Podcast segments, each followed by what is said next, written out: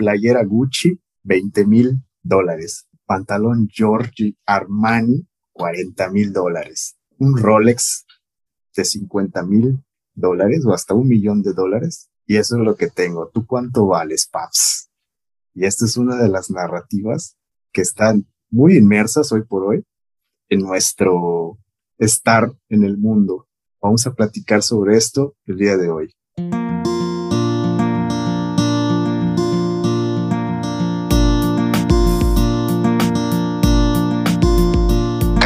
Nicht so ganz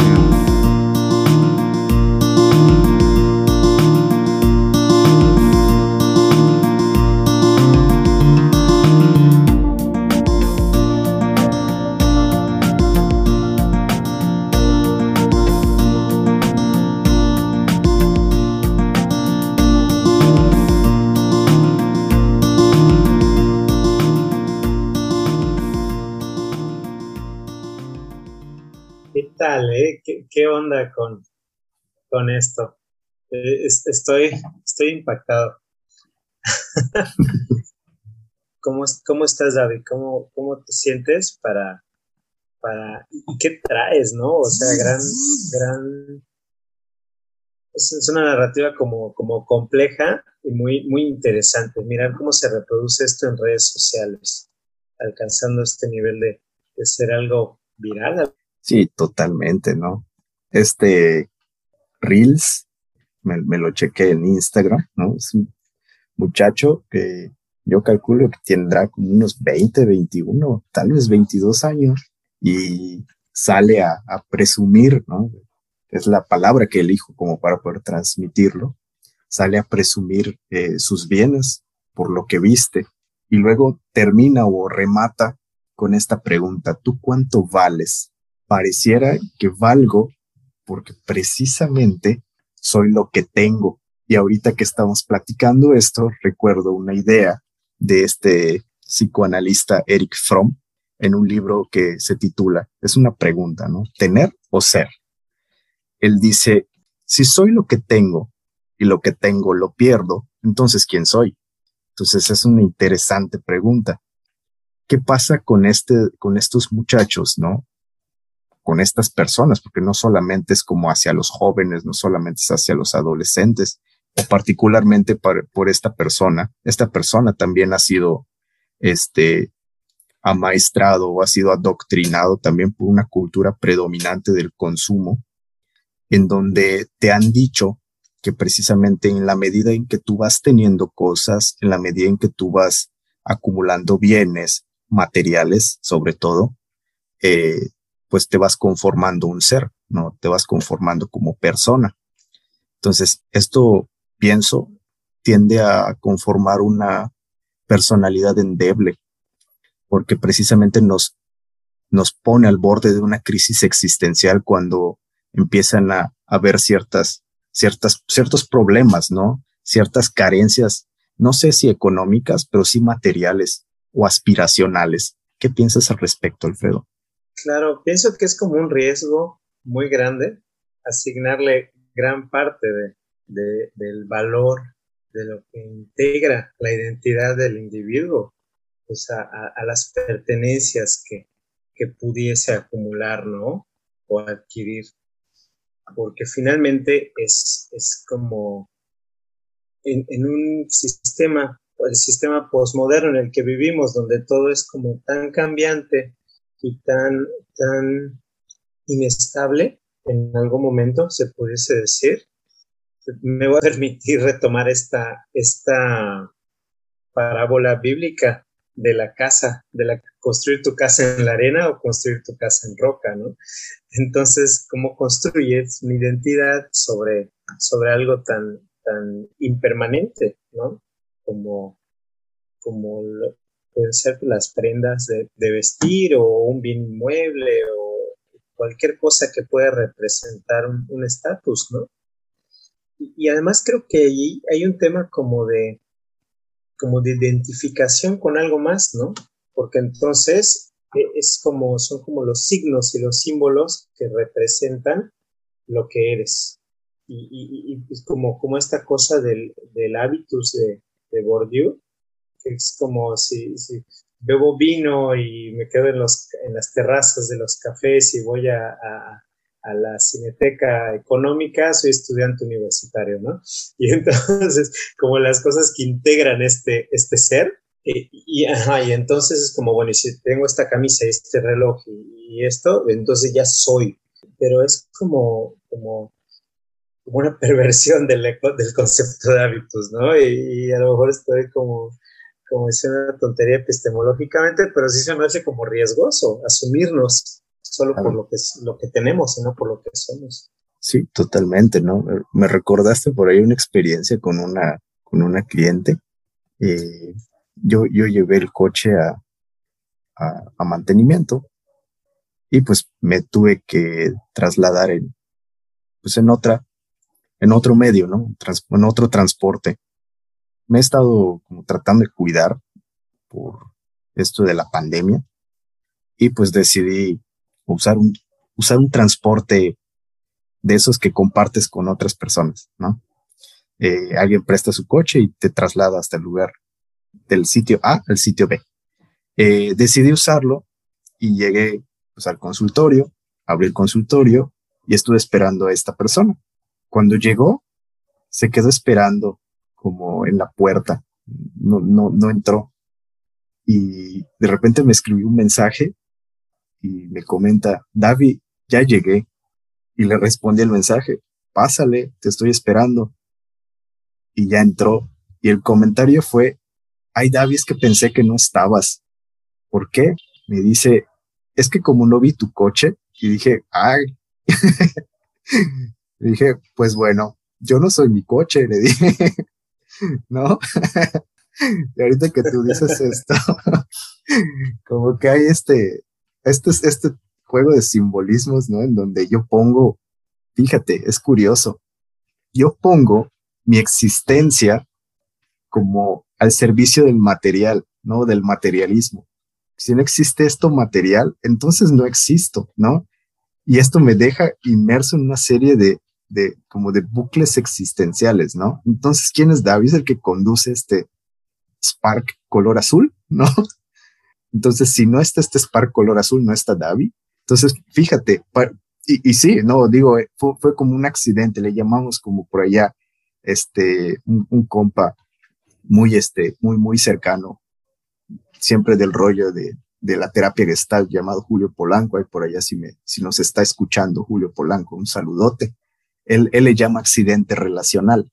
Entonces, estos accidentes relacionales pareciera que son un poco ingenuos, pero también como que abren paso a una serie de narrativas que están como diluidas en, en, en nuestro ser y que desde luego no vienen ajenas a, a nuestro contexto social, a nuestro contexto cultural, a nuestro contexto familiar. Sí, sí, oye, qué, qué interesante esta, esta postura.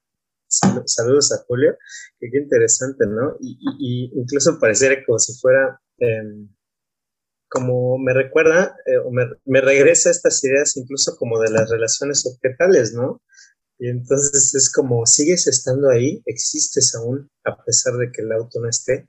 Y entonces, o sea, trans, transfiriéndolo como, como a nuestra visión y al, y, al, como, y al tema este, es como, bueno, y entonces yo existo si mi auto no está. Y, y, y, como, como mirándonos desde esta postura o atravesándonos desde esta visión, y, y entonces, existo si, si no tengo el, el, empleo que había tenido los últimos seis años, o, o sigo existiendo si no tengo, no sé, a, a esto que aspire material, económico, de estatus. Y entonces, mm, yo creo que la respuesta se va a encontrar en, como en el, si existo, cómo existo, o cómo, cómo es que deseo existir a través de esto, ¿no? Y, ahí está como el, gancho y la trampa de la cultura en la que vivimos, occidental, moder, posmoderna, capitalista, todo esto, ¿no? Sí, totalmente, ¿no? Una era del consumo líquido o de la modernidad líquida, por allá le, llamaría un, difunto sociólogo y filósofo llamado Sigmund Bauman, este, que realmente tiene poquito que, que falleció, ¿no? tiene bien poquito que falleció Simon Bauman. perdón, pero a Bauman lo matan cada aniversario de su, fallecimiento porque siguen compartiendo la nota original de, la fecha en la que falleció. Entonces a mí me pasa que cada año creo que acaba de fallecer. Cierto, cierto. Sí, y fíjate, yo, a, mí me gusta, es como, ya sabes, como en, en estadística, voy a, voy a sonar super nerd, ¿no? Pero en estadística no podemos hablar de una media si no viene acompañada de su desviación estándar, ¿no? Chiste nerd, ¿no? Pero fíjate, yo Bauman lo ubico siempre y cuando venga acompañado de Gilles Lipovetsky, ¿no? Gilles Lipovetsky es otro, otro señor, otro sociólogo que hablaba de un concepto crucial que él nombra hipermodernidad. Es un tema, pero gruesísimo, ¿no?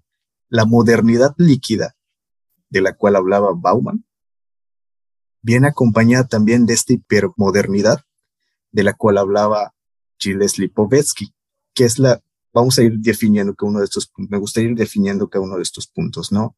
Que creo que tiene mucho que ver con este tema del consumismo. La modernidad líquida es vista como algo tan efímero, algo voluble, que no es, ah, no es para nada estable y que atiende precisamente a una necesidad y a un deseo también de nuestra sociedad contemporánea. Es decir, las redes sociales nos han garantizado un buen espacio para no entablar una relación profunda o una relación que sea estable e incluso nos da la oportunidad de poder mostrarnos de alguna manera. En redes sociales yo puedo ser un gran activista en pro, no sé, del derecho de, de, los, de los niños de Sudáfrica, ¿ok? En redes sociales yo puedo ser incluso un, me puedo mostrar como alguien que vibra alto y que es súper chingón en materia de lo que quieras, ¿ok? ¿Por qué? Porque por el sencillo hecho de que tengo internet y puedo mostrar esta faceta o esta cara que también es consumo, que yo puedo venderle a los demás sobre mí, pero no hay una, un etiquetado como lo que ahorita tienen los productos, ¿no? Que diga alto contenido en esto, no hay una transparencia. Sigmund Bauman hablaba de la modernidad líquida siendo una metáfora de lo que son los teléfonos celulares, ¿no? Eh, tienen una pantalla que, por, e, de hecho, cierta serie en Netflix se basó también de esta metáfora de, Bauman para poder lanzar allá como uno de sus top 10 en México. Eh, una pantalla de teléfono es una pantalla líquida.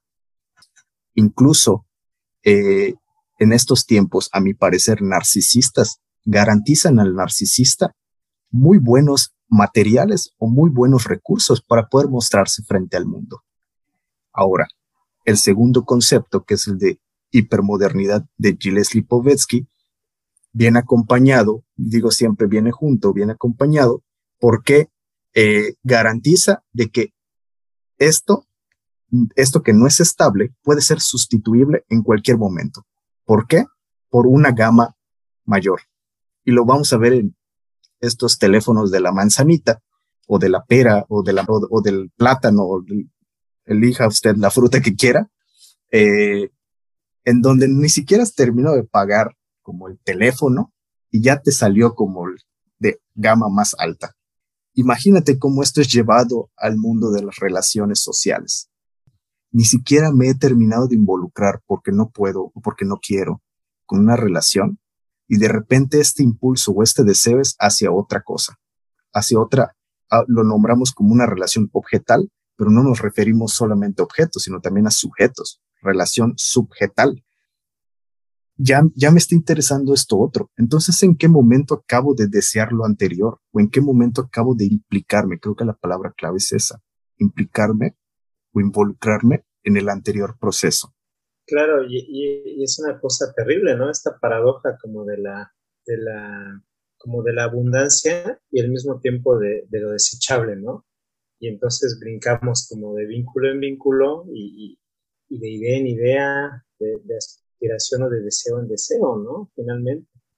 Y, esto es, algo que, nunca se va a, alcanzar, ¿no? O sea, la clave esta del deseo es que esto que nos va a movilizar siempre y que nunca se va a cumplir, porque siempre va a encontrar otro rostro, otra forma, otra representación, ¿no? Y, entonces, también te escuchaba y pensaba, cuando mencionabas esto, el narcisismo en las redes sociales, que claro, o sea, es como, como esta oportunidad de, de acceder desde la máscara, como, como diría John, ¿no? Y presentarnos como, como ignorando este lado, este lado oscuro o como esta sombra que todos tenemos y entonces soy como mi yo ideal, ¿no? Pon el, el, color que tú quieras, ¿no? O sea, como tú decías, tomando como la bandera que uno quiera o, lo que uno quiera representar o mostrar, pero además yo creo que es un tema ahí como de, como de omnipotencia de, de, niño divino, ¿no? Como del pequeño rey dictador, porque estás ahí y es como, y, y ahí, justo ahí está una de las trampas de estas redes sociales que también es una forma de consumismo horrorosa, que, que es como, bueno, este no piensa como yo, afuera, eliminado este no sé qué, lo borro, ya no quiero ver esto. Y, y, entonces empezamos como a cerrar la visión de túnel y nos cerramos a los argumentos diferentes a los nuestros y, pasan cosas como el ascenso de Trump, ¿no? Al poder. Porque entonces hay como esta cultura de, de creer que es como, como, no sé si esté bien dicho, como autovalidante, ¿no? Porque entonces todo el mundo piensa igual que yo Claro, porque ya borraste a todos los que piensan distinto a ti en redes sociales, ¿no? Y los entonces, cancelaste. Los cancelaste. Y, esto favorece la, esta sensación de omnipotencia, ¿no? Y entonces, como, pues es que soy un chingón. O sea, yo, yo tengo la verdad y todo el mundo piensa como yo. Pues, es como hasta autocomplaciente, ¿no? Eh, y, y, tiene que ver como con la dificultad de abrirnos a la, en esta hipermodernidad la dificultad de abrirnos a lo, a lo incómodo, o sea, evitar la incomodidad a toda costa, ¿no? Porque pues, que todo sea como yo pienso, como yo siento, como yo quiero. Sí, claro. Y, y e incluso ahorita que, que decías esto, pienso en cuánta chamba le hacemos a los gobiernos autoritaristas, ¿eh? Facilitamos esta homogeneidad. Ellos ya no tienen que mover un solo dedo. Nosotros como sociedad o como comunidad lo hacemos por ellos antes al menos eh, podían como ejercer cierto control o, usar sus propios medios para poder controlar a la población. Ahorita la misma población se, se embrutece por sí misma y se pelean con unos contra otros, ¿no? Pero fíjate, esto, esto es bastante interesante porque es más fácil acribillar o lapidar o cancelar a mi vecino que realmente sentarme a revisar crítica y profundamente ¿Cuál es el origen de todo este malestar social que está originándose? Es muchísimo más fácil esto. ¿Por qué? Porque yo creo que por una cuestión más de economía, ¿no? Me ahorra a mí la fatiga de poder ir revisando, de poder ir checando y dialogando también con otras personas.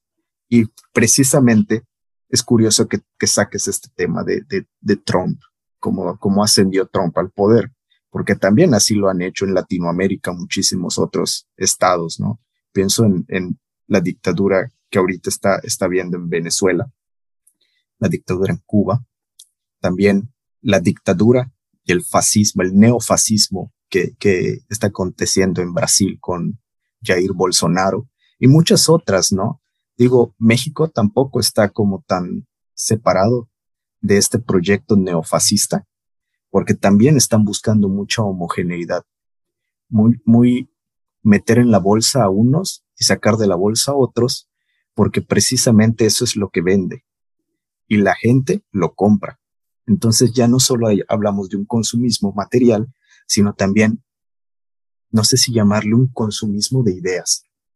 Consumo la idea que a mí me resulta más económica, que a mí me resulta más fácil de digerir y tiene mucho sentido en el marco de esto que tú acabas de nombrar, no tolerar la incomodidad o la diferencia. Claro, lo, más, lo más digerible, ¿no? Como tú dices. Y, me hace pensar como en estos orígenes de la, de la, de la escuela de Frankfurt y la teoría crítica y todo esto, porque justo mirando como, como esta cosa, ¿no? Esta idea de que, de que como la impresión negativa que tuvieron estos, estos pensadores eh, al, mirar que cuando los, lo, o sea, que incluso la, clase obrera, la clase oprimida, era la que se volvía fascista y apoyaba al fascismo. Y, entonces eh, eh, surge como, como este hueco en, la, en esta idea marxista de que de que la, subjetividad solo es como un epifenómeno que no es necesario explicar porque no es algo material y, y, entonces voltean los ojos hacia el psicoanálisis, ¿no? Y es como, a ver, entonces, espérate, ¿qué? Y, y, Fromm, que, que, tocas a Fromm en, nuestro diálogo, les, eh, se da como esta tarea de abrirles la puerta a empezar a hablar de esto, ¿no? Que él fue parte del, primer círculo de la primera escuela y, y, en esta idea, ¿no? Como de, de, qué onda, qué pasa como con el deseo, con la aspiración, con, el, con lo que están buscando, que, que, lo predecible, que hubiera sido como, ah, bueno, entonces la, la lucha de clases ha llegado y es hora de, la, tomar los medios, y es como, no, demos el poder al fascismo, que, que, es justo esto que pasó en Estados Unidos con Trump de alguna manera, ¿no? O en todas estas penosas dictaduras que tú mencionas. Entonces no es algo simplemente como, como materialista en el sentido como de lo, visible y lo medible y lo entendible, sino como toda esta movilización también en, como, en, como en, conjunto y como la masa respira y vive y piensa más allá de, de, lo que esperaríamos, ¿no? Pero justo movidos por, por este tipo como de, de aspiraciones. O sea, ahí repruebo un poco en este lado de historia de las guerras, pero ante la oferta o la promesa de, una mayor estructura, de un, mejor futuro, de, ciertas cosas, eh, deciden hacer este cambio. Bueno, pues vamos a entrar a lo que nos propone, ¿no? En lugar de, continuar con, buscar otras alternativas. Sí, claro.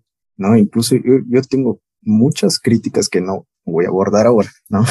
Sobre esta estas perspectivas marxistas, gran parte como también de, ir revisando desde luego la, las tesis y las ideas de Marx y de Engels, del, del Lenin, ¿no? Eh, y que precisamente lo que han hecho es procurar esta homogeneidad que estamos hablando. Por algo, por ejemplo, eh, Rusia se han dado como los mayores estados fascistas también es, la cuna precisamente del fascismo, eh, porque precisamente de ahí han surgido dictaduras de corte de izquierdas. Y los marxistas lo que quieren, recordemos, es un Estado en donde los medios de producción sean administrados como comunistamente. Eh, pero seguimos hablando de Estado. Eh, yo creo que esa no, no es la solución, ¿no? Al menos yo me pongo muy y, lo digo abiertamente, me pongo muy radical, en el buen sentido de la palabra, de irme hasta la raíz. Y creo que el problema es el Estado. Ese ha sido el problema. Entonces yo creo que la mirada tendría que caer, ahí, caer allá, ¿no? Hacia la abolición del Estado. Y para que esto ocurra, pues necesitamos hermanarnos. ¿Cómo vamos a, a ir a, a, derrocar como estos, estas formas como hegemónicas que, que tienen, que hay de control si juzgo, si le, le rompo la madre a, a, mi vecino, a mi vecina, y no lo miro también como parte de toda esta amplia gama de diversidad o esta amplia gama como de, de, este, de pensamientos, ¿no? Y esa es como la, la alternativa al fascismo o, o esta, esta pretensión de homogeneidad o de pureza, como le dicen algunos teóricos latinoamericanos. Eh, la diversidad, ¿ok? La diversidad de ideas, la diversidad de credo, la diversidad, ¿ok?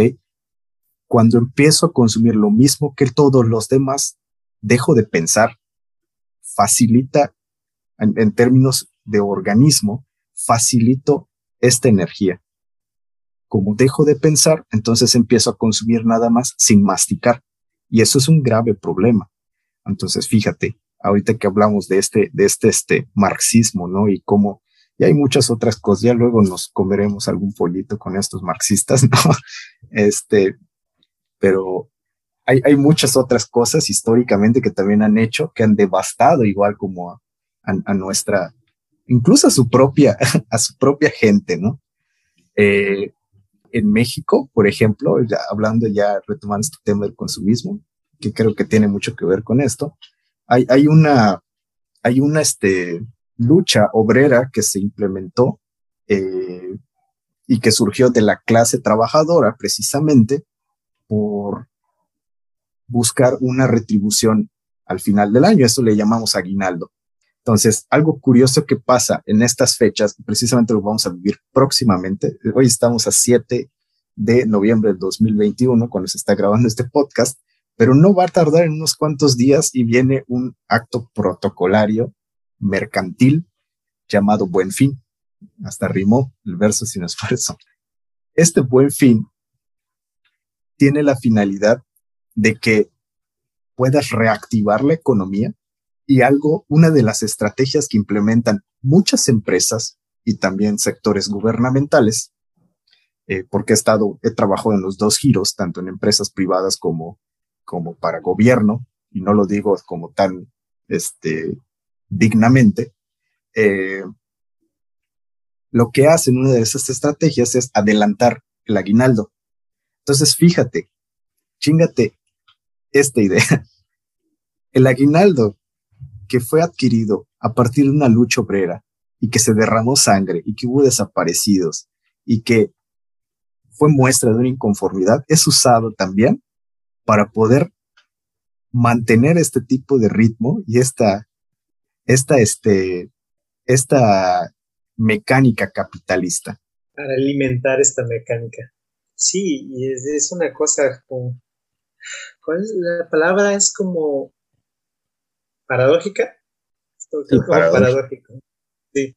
Y, entonces, eh, no sé si aquí con esto casara esta idea que, que, que estaba cotorreando contigo antes de que empezáramos a grabar, de, esto del, del, deseo, ¿no? Y entonces, ok, estamos como, como, hemos sido enseñados a desear ciertas cosas y regresamos al chico Armani del principio del reel, ¿no? Y es, es como esto que, que, decían estas personas, ¿no? Lo que, que Deleuze y Guattari hablan como de cómo vamos a cambiar entonces esta, este deseo desde las subjetividades, si las subjetividades vienen como preselladas o predefinidas. ¿Por qué? Por el sistema capitalista en el que estamos insertos. Y entonces el, Estado pierde su función de, controlar y administrar como, represión y todo esto, porque ahora este, sí es como un tecnoestado, ¿no? En el que las redes sociales, las tiendas en línea y todo esto, o sea, como tienes en la, ya, o sea, ya no tienes que pensar que pudiste haber tenido 30 minutos para arrepentirte yendo a la venta nocturna no sé dónde antes de echarte todo tu aguinaldo, en el wifi, porque ahora lo puedes hacer en tu teléfono en dos minutos. es como, güey, o sea, no hay tiempo para, para frenar y es como, como esto de, te estás yendo a 100 millas por hora hacia la nada, hacia la destrucción, en pos de, de, de investirte de cosas que te validen frente al otro para alimentar tu sensación de, identidad, ¿no? Y, entonces tampoco es como algo punitivista o de criticar o burlar o, esto, sino es como, bueno, vamos a mirarnos todos de manera crítica y decir, entonces, ¿qué sucede que estamos buscando esto para alimentar nuestra, nuestra identidad? ¿Cuál es la salida, no? O sea, ¿dónde está la puerta de escape a esto? que siempre, yo creo que siempre hay una puerta de escape sin necesariamente tener que bajarte del juego, salirte del mundo, ¿no? O sea, no, no, no es como algo inevitable, no tengo esta visión tan pesimista. Hay como en otra, hay otras maneras de relacionarnos con nosotros mismos, nosotras mismas y con los, con los otros. Sí, totalmente, ¿no? Creo, creo que mucho de, de todas estas aportaciones también vienen como de, de nuestra educación y cuando hablo de nuestra educación, no hablo de la escuela solamente, hablo de muchos otros medios, desde donde se impregna esta construcción del ser humano como un portador de bienes materiales y no como una persona en el amplio y gran sentido de la palabra, que una persona es un, citando por allá a un, filósofo llamado Heidegger, es un ser en el mundo. Entonces, como es un ser en el mundo, muchas otras personas también contribuyen a su formación. Y que, ojo, nótese que hablo de formación como una diferenciación de la educación. Educación no es formación. Y el mismísimo Hegel habla de un concepto que llama el Bild. El Bild en alemán es como una, no sé mucho de alemán, pero es como una alusión a, la formación.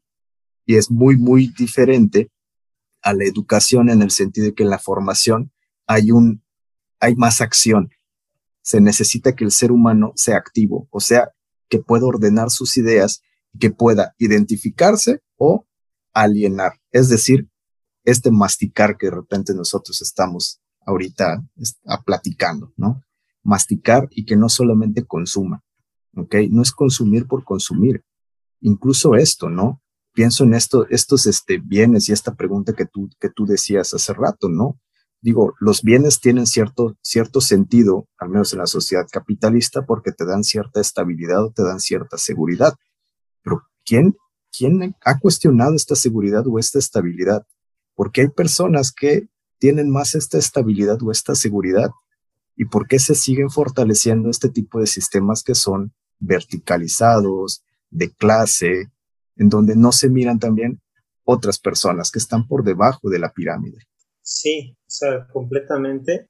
Y el problema es que estos bienes me hace pensar como en, esto que dice Sisek de la Coca-Cola o el huevito Kinder, en el documental este que tiene, cuando dice, o sea, la coca vale la Coca-Cola vale mientras esté helada y mientras esté como, como recién destapada y como bajo ciertas condiciones. Y luego, o sea, termina convirtiéndose en, él es una palabra muy fuerte, o sea, dice, termina convirtiéndose en mierda cuando se calienta. Para eso tomo agua, ¿no? Y entonces, creo que la invitación a esto sería como pensar, bueno, entonces, si, si la idea del consumo finalmente puede ser algo que pueda aportar bienestar hacia nosotros y hacia nosotras, pues entonces el chiste es generar bienestar, no, no yéndonos como por el sur, surplus, dicen, como, como el sobre, el sobre beneficio que pudiese tener este bien, que es como, ah, pero es que es el inalámbrico, ah, pero es que es el último modelo, pero es que es el no sé qué, sino como mirar nuestra verdadera necesidad y, satisfacer cosas que ayudan a generar nuestro bienestar, como dicen estos del, podcast de los minimalistas, o sea, tampoco es como, a, veces solo quieres esa taza, aunque sea innecesaria, ¿no? Y cara. Y, a lo mejor sí es una trampa del consumismo, pero, pero ¿quieres esa taza? También se vale, ¿no? Pero ahora, ¿qué pasa si, si siempre es esa dinámica con todo? Sí, así es, ¿no? Y, y, nos remitimos a esa idea, ¿no? Del podcast anterior, del episodio 2. Si no se lo han escuchado y ya se saltaron el episodio, córranle a escucharlo. No es lo mismo hablar de un satisfactor, hablar de una necesidad. Entonces, justamente aquí es donde podemos insertar esa otra idea, ¿no? hay una necesidad, ¿no? De esa taza, de tener un, una herramienta, un instrumento para, para beber, ¿no? Ese es mi necesidad. El satisfactor es esa tasa, ¿ok? Y a veces es esa tasa nada más la que puede satisfacer mi necesidad, también puede ser. Pero chécate qué otras alternativas hay, ¿no? Eh, pues bueno, creo que la, la intención de esto es ir platicando, ir desmenuzando e ir revisando como muchas aristas de, de un mismo fenómeno. El día de hoy decidimos hablar de este consumismo en vísperas de este, de este derrochar dinero que viene próximamente y que por cierto no es, no es el único. De repente han sido muy creativos para inventarse este tipo de tapas. También hablamos de la hot sale y hablamos de muchas otras temporadas en donde se derrocha lana, donde se, se, consume. La intención acá es ir promoviendo esta crítica y que ustedes al final del día pues puedan ir revisando. Yo creo que ante esta forma que tienen como de orientarnos al consumismo. Uno, la libertad para elegir. Y dos, el poder razonar qué es lo que necesito elegir y qué es lo que necesito en este momento. Son unas muy buenas medicinas que pueden como subvertir de algún modo todo esto. y una vez informado o informada, actuar libremente. Ya no movido inconscientemente, sino, sino elegir realmente, ¿no? Sí. sí. Y, eso es, es, eso, ¿no? ¿no? No es satanizar tampoco el consumismo. Bueno, sí el consumismo, pero no el consumo, que son cosas diferentes, ¿no? El consumo es llevarlo. El, el consumo es la adquisición de bienes. Va, yo ahorita estoy tomando un bolígrafo porque necesito un instrumento para poder este, escribir, ¿ok? Eh, este bolígrafo lo adquirí a partir de una transacción económica. Pero bueno, si lo, llevamos hacia el consumismo, yo estaría adquiriendo tal vez el bolígrafo Plus Más Pro 500 eh, versión 3.4, 3.9, ¿no? Ultimate, ¿no? Lo que sea, ¿no? Ahorita este tipo de conceptos como que también se han inventado en el marketing con esta misma finalidad, ¿no? Son conceptos maximalistas además, ¿no? Como que le agregan el valor adicional. Siempre es la búsqueda de quiero más por lo que estoy pagando, ¿no? sí, claro, claro. Sí, esta vez te juramos que es el último. casi, casi. No va a salir ningún otro después de él. Pero bueno, ya termina pasando esto, ¿no? Porque necesitan cierta este, ganancia, ¿no? Seguir produciendo. Hay otros temas que no fuimos tocando, ¿no? Como por ejemplo este, este ímpetu, este, este hambre que también tiene el sistema de seguirnos vendiendo este tipo de ideas y las razones que tiene de trasfondo. Pero bueno, esto ya lo dejaríamos para otra emisión. Y pues bueno, aquí nos despedimos. Muchísimas gracias por sintonizarnos, por volver a, localizarnos en esta plataforma, eh, de escucharnos, de poder construir ideas junto con nosotros. Esto fue Caminar es Subversivo y muchas gracias por acompañarnos. Muchas gracias por compartir su valiosísimo tiempo con nosotros.